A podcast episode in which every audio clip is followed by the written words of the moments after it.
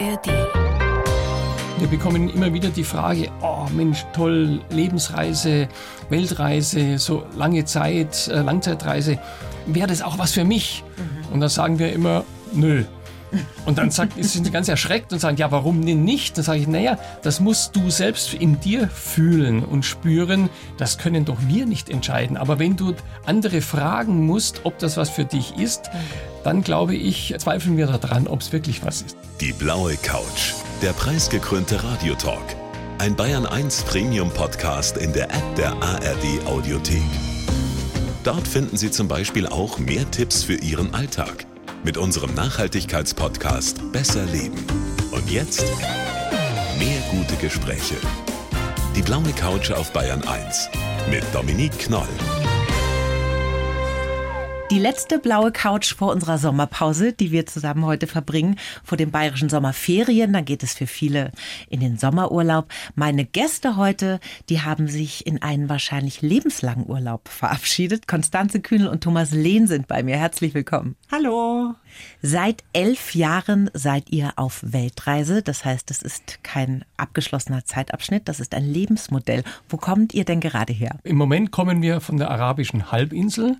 Wir haben dort die Wintermonate verbracht und haben viele Monate Erlebnisse gehabt im Iran, im Irak, in Kuwait, Saudi-Arabien, Oman, Emirates, Jordanien, also diese ganze arabische Region im Prinzip bereist. Mhm, Was hat euch da am nachhaltigsten beeindruckt auf dieser Reise jetzt? Ja, wie immer eigentlich in der arabischen, islamischen Welt die unglaubliche Gastfreundschaft, die Toleranz, die Sicherheit.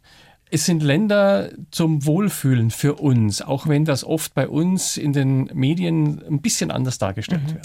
Naja, gerade wenn man über den Iran spricht, das ist ja jetzt ein Land, Ja. das sich nicht sicher anfühlt, ne, Ja. wenn man das aus deutscher Perspektive jetzt sieht. Wie haben Sie das denn erlebt, Konstanze, im Iran zu reisen? Also ich bin unglaublich gerne im Iran unterwegs. Natürlich muss ich mich verschleiern und Kopftuch tragen, langärmlich gekleidet sein. Aber die Menschen sind einfach unglaublich hilfsbereit und gastfreundlich. Also wir haben im Laufe der letzten elf Jahre, wie wir dort unterwegs sind, viele, viele Freundschaften geknüpft und ich bin unglaublich gerne im Iran. Aber ihr habt ja sicherlich von den Protesten was mitbekommen, oder, als ihr im Iran wart?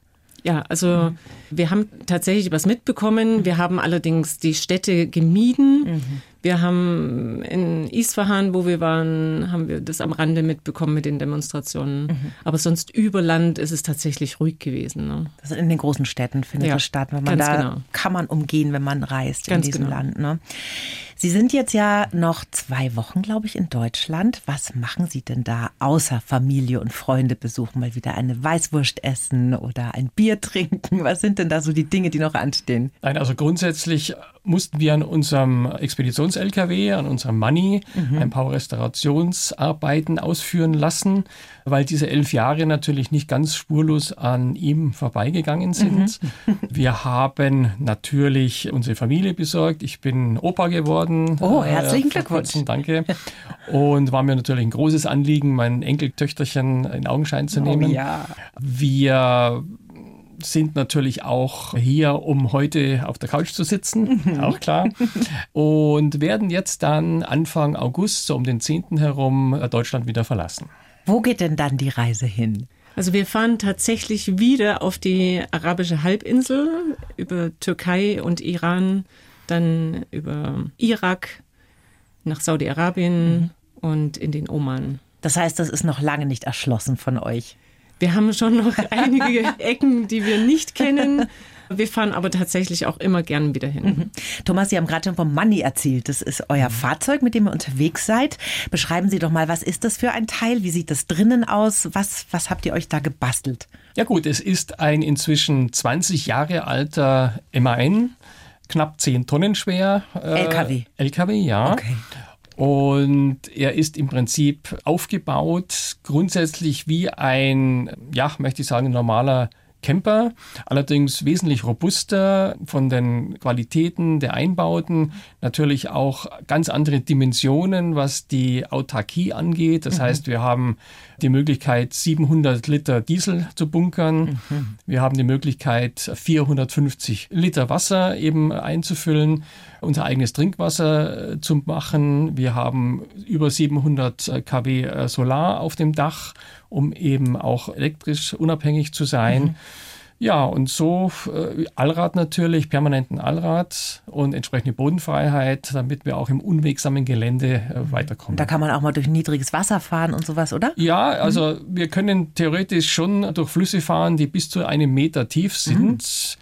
Der Untergrund muss natürlich fest sein. Wir können genauso in der Wüste Dünen erklimmen, auch wenn es natürlich für einen LKW ein bisschen schwieriger ist als für einen kleinen Geländewagen. Mhm morastige Untergründe über die Berge. Also uns sind fast keine Grenzen gesetzt. Toll.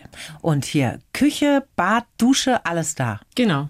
Cool. Und wie viel Wohnraum? Zwölf Quadratmeter. Ach, das ist ja luxuriös für so, für so ein ist, rollendes Gefährt, das oder? Das ist ähnlich wie so manche Studentenbude. Fast wie meine Wohnung in München, Mensch. wie viele Kilometer hat denn der Money auf dem Tacho? Also jetzt sind es gerade 290.000. Ah, und da ist nach oben offen, ne, bei so einem Fahrzeug, Bei oder? so einem LKW ist eine Million eigentlich nicht wirklich ein Problem. Okay, na gut. Ihr habt ja auch noch ein paar Jahre Reisen vor euch.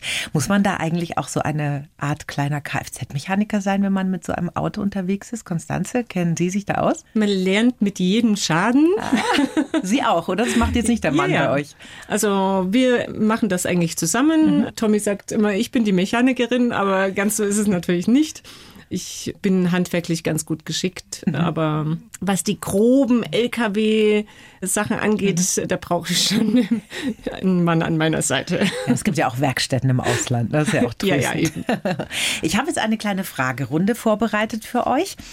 Das wäre toll, wenn ihr beide darauf antwortet. Vielleicht fängt die Konstanze immer an und dann der Thomas. Das Wichtigste, was ich auf Reisen gelernt habe, ist? Ich denke, das ist Toleranz. Mhm. Ja, also das ist ein ganz wichtiger Punkt. Einfach auch immer ein Lachen im Gesicht, auch freundlich auf die Menschen zuzugehen. Einfach so, wie man auf die Menschen zugeht, so kommt es in der Regel auch zurück. Mhm.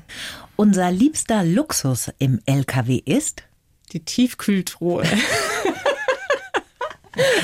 Und bei Ihnen, Thomas?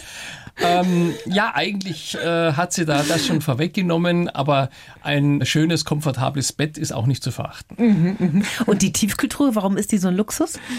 Ja, wir sind ja oft in entlegenen Gebieten auch unterwegs und so können wir, wenn wir Gelegenheit haben, ordentlich mhm. was Vernünftiges, qualitativ Vernünftiges auch einzukaufen, dann bunkern wir mhm. gescheit und zehren dann davon. Ah, das ist nicht schlecht, ja.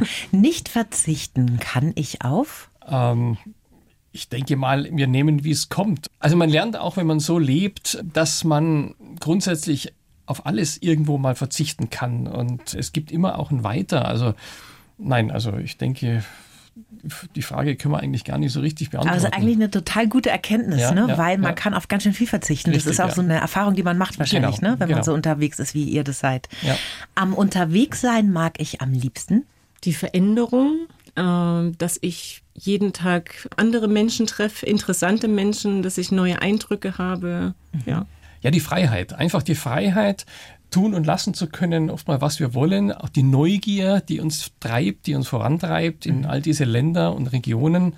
Und ja, das ist für uns das mhm. Wichtigste. Die unheimlichste Begegnung auf einer Reise war mal. Boah. Das waren so viele, ne? Da muss man jetzt ganz schön lang kramen. Nee, das waren eher so wenige. Im, im Gegenteil. Nee, ich meine also so viele Reisen, bis man da mal sich so. erinnert. Ja.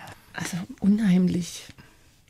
Finde also, jetzt keine Antwort drauf. Mhm. Das ist schwierig zu beantworten. Wir werden auch sehr oft gefragt, was war denn das Gefährlichste und mhm, so. Mhm. Und dann schauen wir uns auch immer an und fragen, naja, also so wirklich gefährlich war es in den ganzen elf Jahren nicht. Mhm. Weder in Afrika noch in Asien. Also das finde ich jetzt ganz schön spannend, weil ja. bei den Bildern, die man in eurem Buch sieht, da sind ja doch viele Wildtiere ziemlich nah fotografiert, dass es dann nie gefährlich war. Okay, dann machen wir weiter mit dem Abschluss. Conny ist die beste Reisebegleitung, weil weil ich sie einfach liebe und weil ich einfach rund um die Uhr 24-7 es genieße, mit ihr zusammen zu sein. Was kannst du jetzt noch erzählen? Tommy ist der beste Reisebegleiter, weil. Ich kann das eigentlich nur noch mal wiederholen.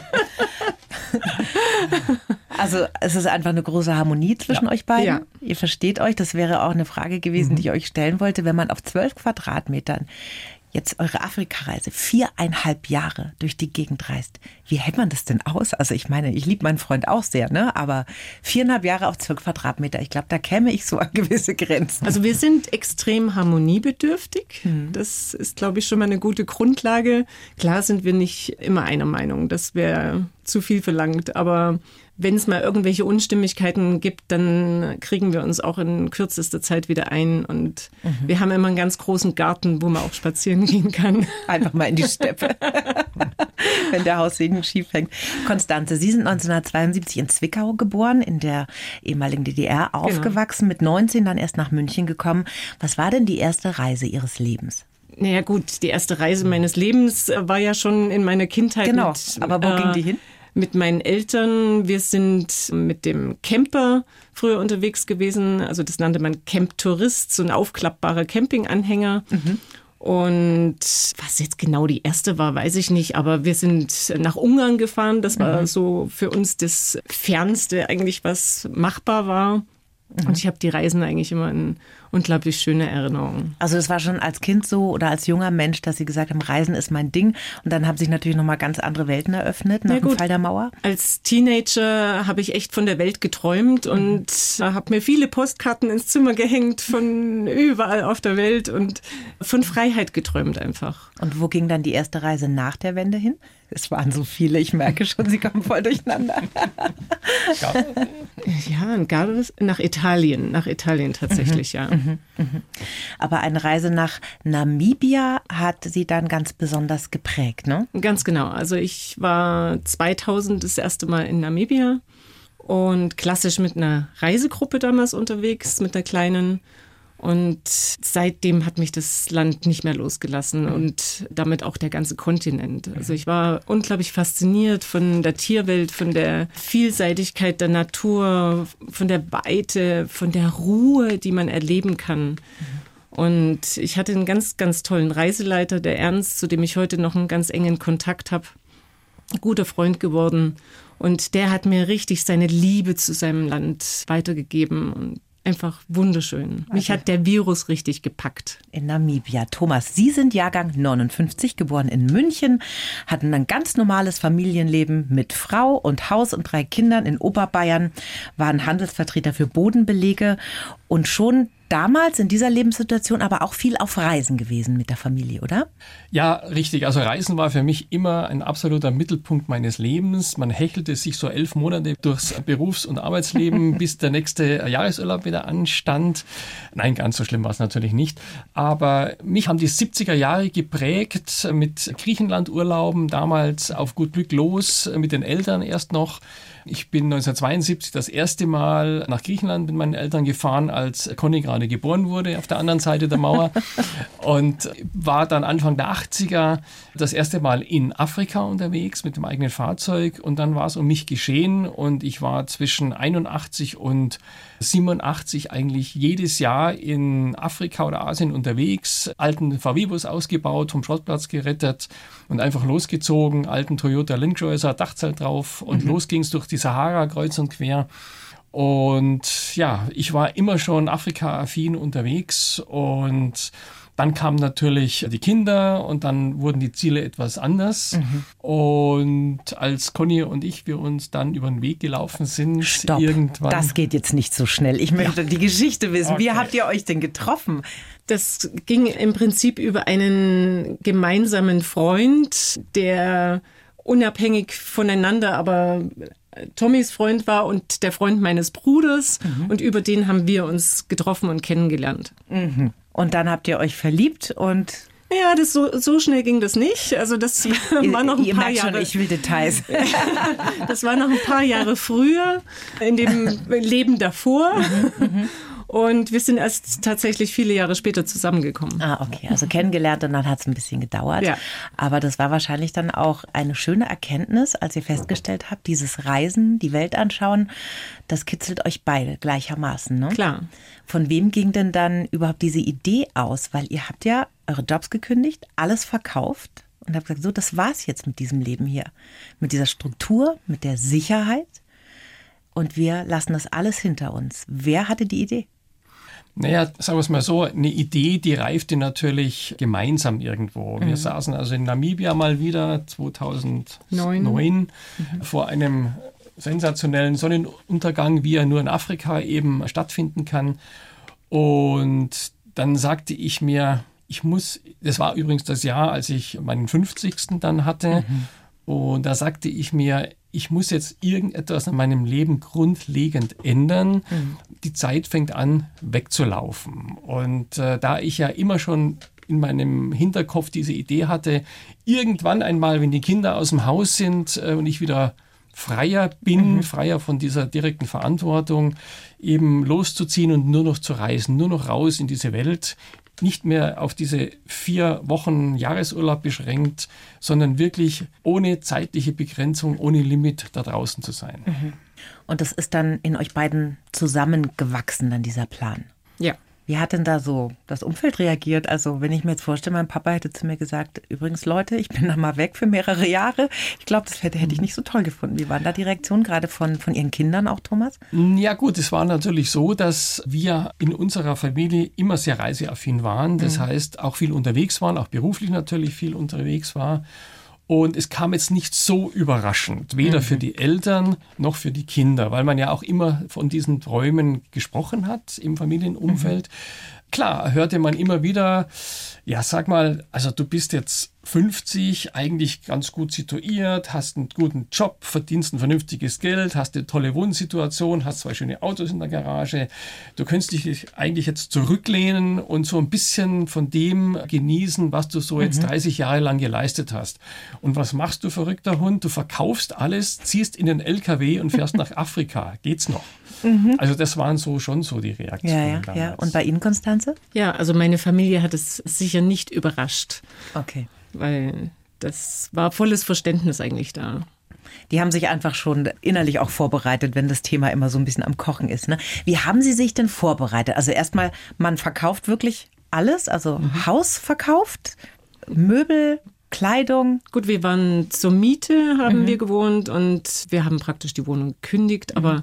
den Inhalt fast alles mhm. veräußert, verschenkt. Und ja. gibt es da nicht so Momente des Schmerzes, des Trennungsschmerzes, wenn man sich von irgendwas, von der Kommode, von der Oma trennt oder sonst irgendwas? Ja, interessanterweise ist dieses Loslassen auch Befreiung gewesen. Mhm. Und das Einzige, was mir wirklich zu Herzen gegangen ist, ich hatte zwei Vögel gehabt, die ich weitergegeben habe. Ich habe zum Glück eine Familie gefunden, wo sie in guten Händen waren, aber mhm. das hat mir ganz lang zu schaffen gemacht die Tiere, ne? wie man ja. da dran hängt. Das ist schon echt verrückt. Wie bereitet man sich denn auf sowas vor? Also wenn man jetzt weiß, man ist jetzt erstmal weg, man hat keine feste Homebase mehr. Wohin ging dann eure allererste Reise? Ja gut, die erste Reise, das erste Jahr mhm. unserer Lebensreise ging eben auch über den Iran in den Nahen und Mittleren Osten mhm. auf die mhm. arabische Halbinsel. Mhm einfach um nochmal zu sehen, wie läuft es denn so. Wir hatten zu Hause auch gesagt, wir fahren jetzt mal eine Runde über ein Jahr auch um den zu Hause gebliebenen so ein bisschen die Angst zu nehmen, jetzt sind die für immer weg. Mhm. Und einfach, damit sie auch in die Sache hineinwachsen, dass so da wie wir auch. absehbarer Zeitraum Aber es war ein, genau, mhm. es war eigentlich immer klar, dass unser großes Lebensziel, unsere Leidenschaft Afrika natürlich ist und okay. dass wir dann nach Afrika gehen. Mhm. Und die Vorbereitungen, wie sehen die denn aus? Also da geht man wahrscheinlich nochmal zum Arzt, lässt sich durchchecken oder was macht man da so, bevor man aufbricht? Genau, also Arztbesuch, logisch, das machen wir jetzt übrigens auch, wenn mhm. wir mal wieder da sind. Und äh, für Afrika haben wir dann Gelbfieberimpfungen gebraucht. Mhm. Aber sonst haben wir unser Zuhause schon äh, dabei. dabei gehabt. Also so viel mehr vorbereitet nur für Afrika haben wir gar nicht. Bekommt ihr denn auch mal Besuch von Freunden oder Familie, wenn ihr auf Reisen seid? Also mein Bruder hat uns mal besucht im südlichen Afrika in Namibia mit seiner Frau und Tochter. Mhm. Da haben wir eine sehr, sehr schöne Zeit zusammen verbracht. Tommys Tochter war dann in Dubai mal eine Woche da. Und eine Freundin hat uns in Südafrika besucht. Und so einen Trennungsschmerz, den fühlt ihr dann einfach nicht. Weil ich habe zum Beispiel gerade einen kleinen Neffen gekriegt, ne? der ist ein Jahr alt. Und wenn ich mir jetzt vorstelle, ich wäre so jahrelang weg, das könnte ich gar nicht aushalten. Nein, es ist vielleicht äh, schwer zu begreifen, aber wir sind moderne Nomaden irgendwie. Wir, mhm. wir brauchen diese Beweglichkeit, dieses Sehnsucht nach spannendem Neuem mhm. und diese neuen Medien, die wir ja heute nutzen können, mhm. wie Skype, WhatsApp, Videocall mhm. und so weiter und so fort, ermöglichen es natürlich, wenn man möchte, fast täglich mit den Lieben zu Hause in mhm. Kontakt zu sein. Man sieht sich, man kann sich unterhalten. Wir haben ja auch eine sehr bekannte Website, die wir unterhalten, wo man uns immer nachreisen kann, mitreisen kann. Mhm. Und so sind sie eigentlich immer mit uns dabei. Mhm. Und das nutzt ihr auch regelmäßig dann, ne? dass, dass genau. man sich sieht und austauscht. Genau. Afrika, das haben Sie vorhin schon erwähnt, ist für Sie beide ja ein Herzenskontinent geworden. Viereinhalb Jahre waren Sie da unterwegs. Los ging es im Juli 2014 in Marokko, dann entlang der afrikanischen Westseite bis zum Kap. Warum haben Sie sich dann Afrika ausgesucht? Also, weil das ist ja ein nicht ganz einfaches Land. Da gibt es viele humanitäre Krisen, Hunger, Kriege. Naja gut, Afrika ist natürlich der Kontinent, der am meisten polarisiert auch. Afrika, das ist auf der einen Seite natürlich traumhafte Landschaften, interessante Menschen, tolle Tierwelten, aber auf der anderen Seite natürlich auch brutale Gewalt, Korruption, Kriege, Hunger. Und Afrika mag man oder mag es nicht. Wir beide sind natürlich immer sehr Afrika-affin gewesen. Conny mehr im südlichen Afrika, mhm. ich Zeit meines Lebens im nördlichen Afrika. Und wir haben sehr schnell gemerkt, dass Afrika der Kontinent ist, der uns am meisten berührt. Mhm. Mhm. Und in einem wirklich sehenswerten und interessanten Buch, das Sie beide zusammen rausgebracht haben, Sehnsucht Afrika heißt das, da ist Ihre Reise mit superschönen Bildern dokumentiert. Die haben alle Sie gemacht, Konstanze, ne? Die Texte haben Sie geschrieben, Thomas. Und was ich besonders finde an diesem Buch, das ist nicht nur so ein Hochglanz-Reisebildband, sondern da sprechen Sie auch ganz klar die Probleme dieses Kontinentes an, nämlich wie Kinderarbeit oder auch illegale Abholzungen von großen Wäldern. Und das finde ich ja einfach außergewöhnlich, dass man ein Land auch mal so betrachtet in einer Art Reiseführer. Und diese Bilder, die Sie da gemacht haben, Konstanze, viele Wildtiere sind da auch drauf, aber vorhin schon kurz drüber gesprochen. Gab es da eigentlich auch mal eine gefährliche Situation? Sie haben auch Krokodile gesehen und sowas. Ne? Waren Sie da richtig nah dran? Ja, also da kommt man schon relativ nah dran, muss natürlich auch immer sehr vorsichtig sein. Mhm. Also gefährliche Situation direkt nicht, aber schon aufregend natürlich. Wir waren in Kamerun bei den Gorillas und haben die einen ganzen Tag beobachten dürfen aus einer Distanz, ja, da war so ein großer Silberrücken vielleicht zehn Meter von mir entfernt und und nichts dazwischen. Nichts dazwischen. Ich habe mich dann einfach hingehockt und habe ihn beobachtet und er, aber mich auch. aber nicht direkt interessanterweise, sondern so immer aus dem Augenwinkel raus. Mhm. Und ich sah dann, wie er mit der einen Hand so den Dreck rausnimmt, die Erde und er macht einen Satz auf mich zu, ein paar Meter, schmeißt mir den Dreck in meine Richtung und pest dann aber so vorbei. Ich habe so einen Schreck gekriegt, mich da so richtig ja. nach hinten katapultiert. Naja, solange er nur mit Dreck wirft, der Gorilla. Oh mein Gott. Ja, ich weiß nicht, ob es so eine Art Test war, weil danach war er ganz, ganz friedlich und hat mhm. uns wirklich akzeptiert und sitzen lassen und beobachten lassen. Aber das heißt, euch verbindet schon so auch eine gewisse Art von Angstfreiheit, kann man das sagen? Ja, also wir haben Respekt vor vielen Dingen, selbstverständlich, aber Angst, nein, Angst haben wir nicht, mhm. weder vor den Menschen noch vor den Tieren. Das mhm. ist richtig. Mhm. Ja. Auf Löwen seid ihr auch gestoßen auf euren Reisen und ja, waren die auch in freier Wildbahn, oder? Natürlich, Löwen sieht man immer mal wieder. Und so wie bei uns eine Hauskatze, oder? Ja, und es ist faszinierend. Ich meine, von der Bewegung und von der Art wie eine Hauskatze, ne? Mhm, mhm, Aber halt ein richtig großer Löwe. Und dann ducken die sich halt richtig ins Gras rein. Mhm. Und schleichen sich an, wenn da die Zebraherde steht. Das dauert ja oft Stunden. Ne? Das ist ja nicht mhm. so mhm. wie in einem Tierfilm dargestellt, dass das alles äh, blitzschnell geht. Mhm. Also es geht dann am Ende schon blitzschnell, aber bis es soweit ist, kann das es sehr lang dauern. Und das habt ihr alles beobachtet? Wir durften das beobachten, ja. Toll, toll.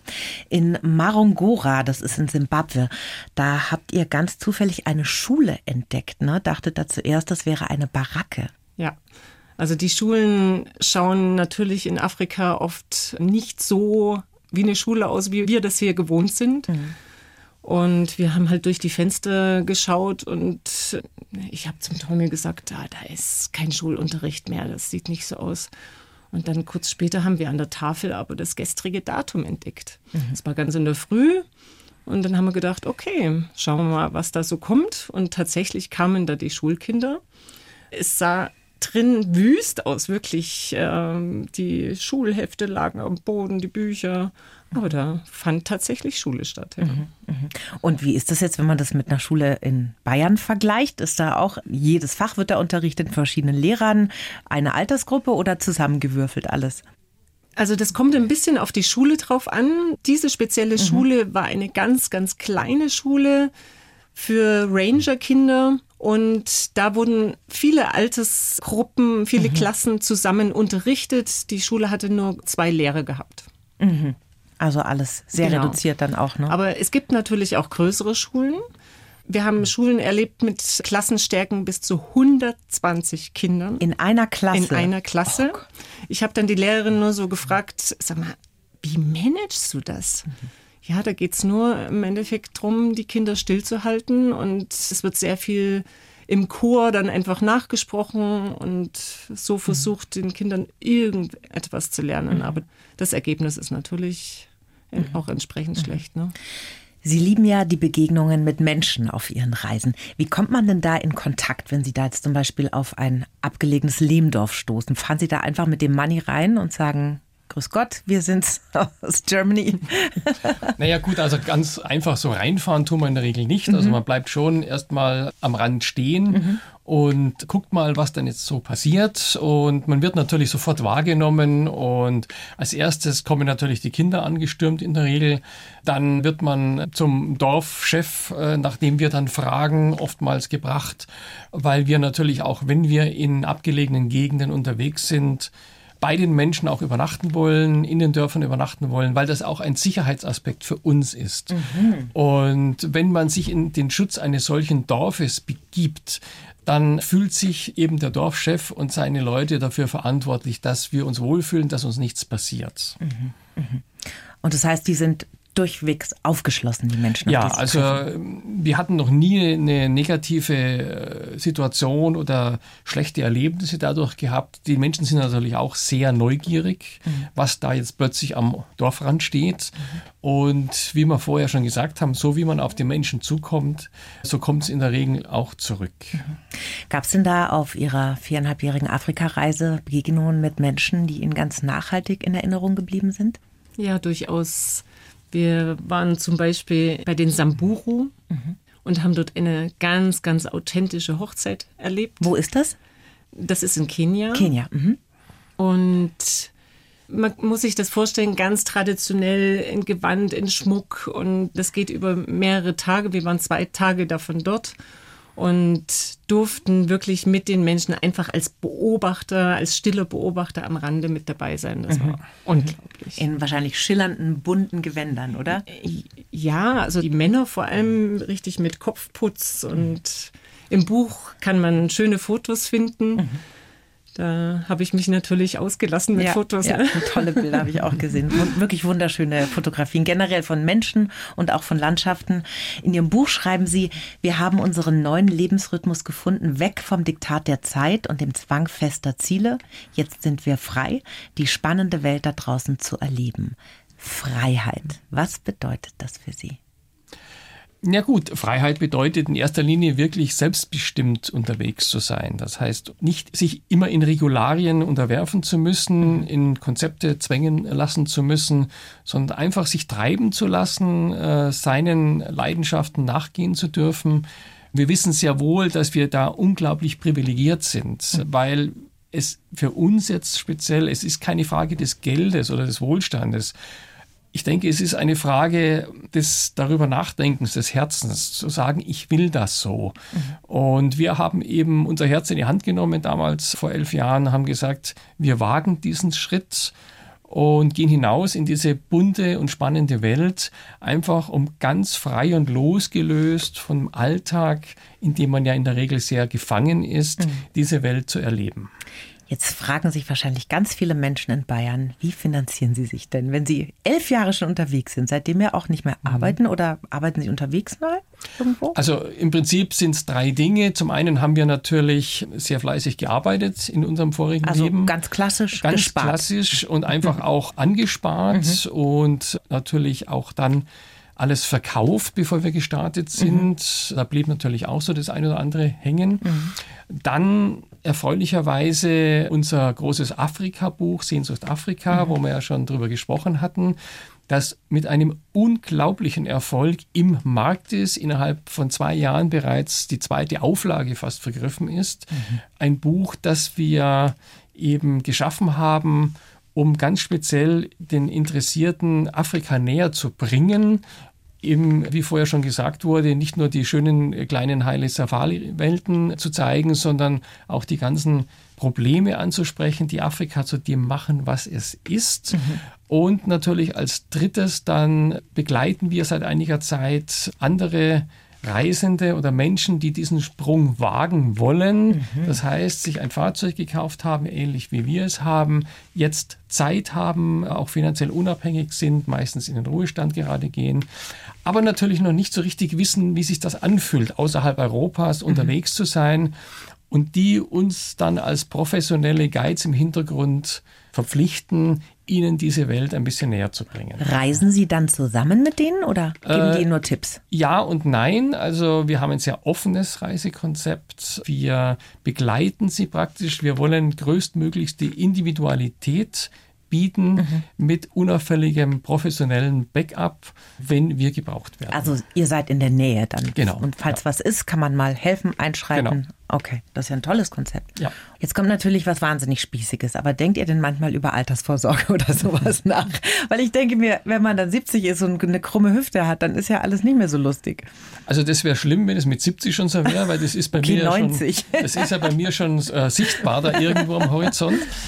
Äh, ganz ehrlich, also wir sind da eher von der Denke afrikanisch unterwegs und nicht typisch deutsch. Mhm. Wir sagen ganz ehrlich, wir leben heute und im Jetzt. Wir genießen jeden Tag, den wir gesund sind und unterwegs sein dürfen. Und wenn es denn mal so weit sein sollte, werden wir uns Gedanken machen.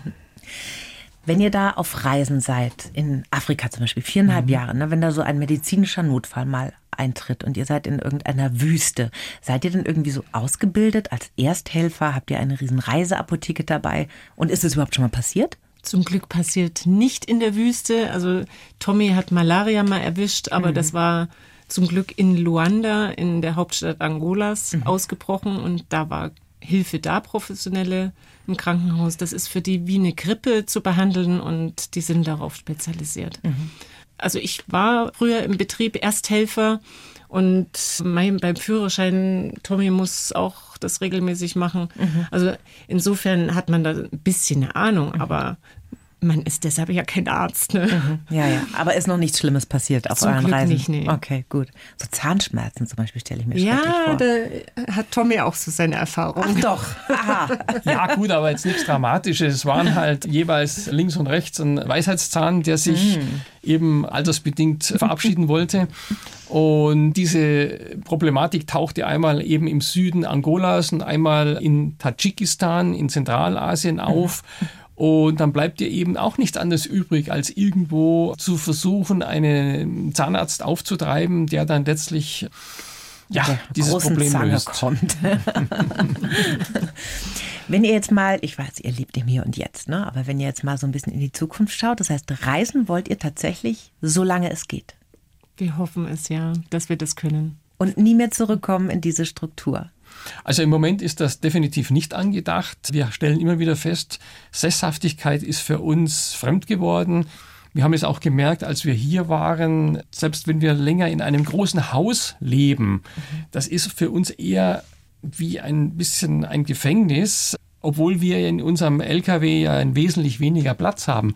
Aber es ist einfach diese mobile Freiheit, die wir dann genießen. Da fühlt man sich wahrscheinlich auch ein bisschen verloren fast, oder? Wenn man in so einem riesigen Haus plötzlich ist. Das ist richtig, wenn man dann anfängt, sein Zeug über drei Stockwerke zu verteilen und nichts mehr findet, mhm. da ist es im LKW natürlich einfacher. Mhm. Ihr habt vorhin, bevor wir losgelegt haben, mit dem Gespräch erzählt, ihr wart in München in der Stadt jetzt noch, bevor ihr hergekommen seid. Wie hat sich das angefühlt, durch die Fußgängerzone zu gehen? Ehrlich gesagt, ganz, ganz schlimm. Zu viel, oder? Ja, also das ist eine Hektik und ein schnelles Leben, das sind wir einfach nicht mehr gewohnt mhm. und wollen es auch nicht. Da liegt es vielleicht auch. Gibt es denn dennoch Dinge, die ihr manchmal vermisst aus Deutschland? Nein, kann man ganz klar sagen, nein.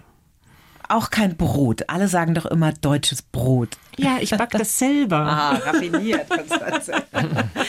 Welchen Tipp würdet ihr den Menschen geben, die auch von so einem Leben, wie ihr es führt, träumen, aber einfach nicht so richtig aus dem Schuh kommen? Ja gut, es ist sehr schwer, da Tipps zu geben. Äh, grundsätzlich ist das eine Lebenseinstellung. Grundsätzlich muss man da in sich hineinhören, ob diese Lebensart für einen selbst gemacht ist oder auch nicht. Und wir bekommen immer wieder die Frage, oh Mensch, toll, Lebensreise, Weltreise, so lange Zeit, äh, Langzeitreise.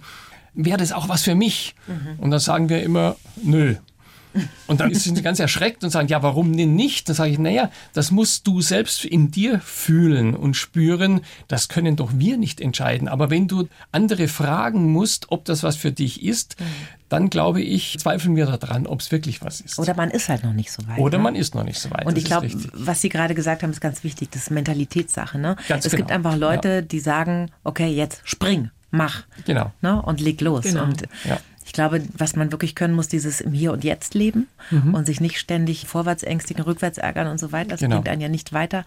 Aber es ist halt einfach immer leichter gesagt als ja. getan. Und ihr kriegt das wirklich beeindruckend gut hin. Ich fahre dieses Jahr zum 87. Mal in die Toskana. Aber das ist auch schön. Konstanze Kühnel und Thomas Lehn, die Weltreisenden, waren heute zu Gast auf der blauen Couch. Vielen Dank für das Gespräch. Dankeschön. Danke. Bayern 1 Premium Podcasts. Zu jeder Zeit, an jedem Ort. In der App der ARD Audiothek und auf bayern1.de. Bayern 1 gehört ins Leben.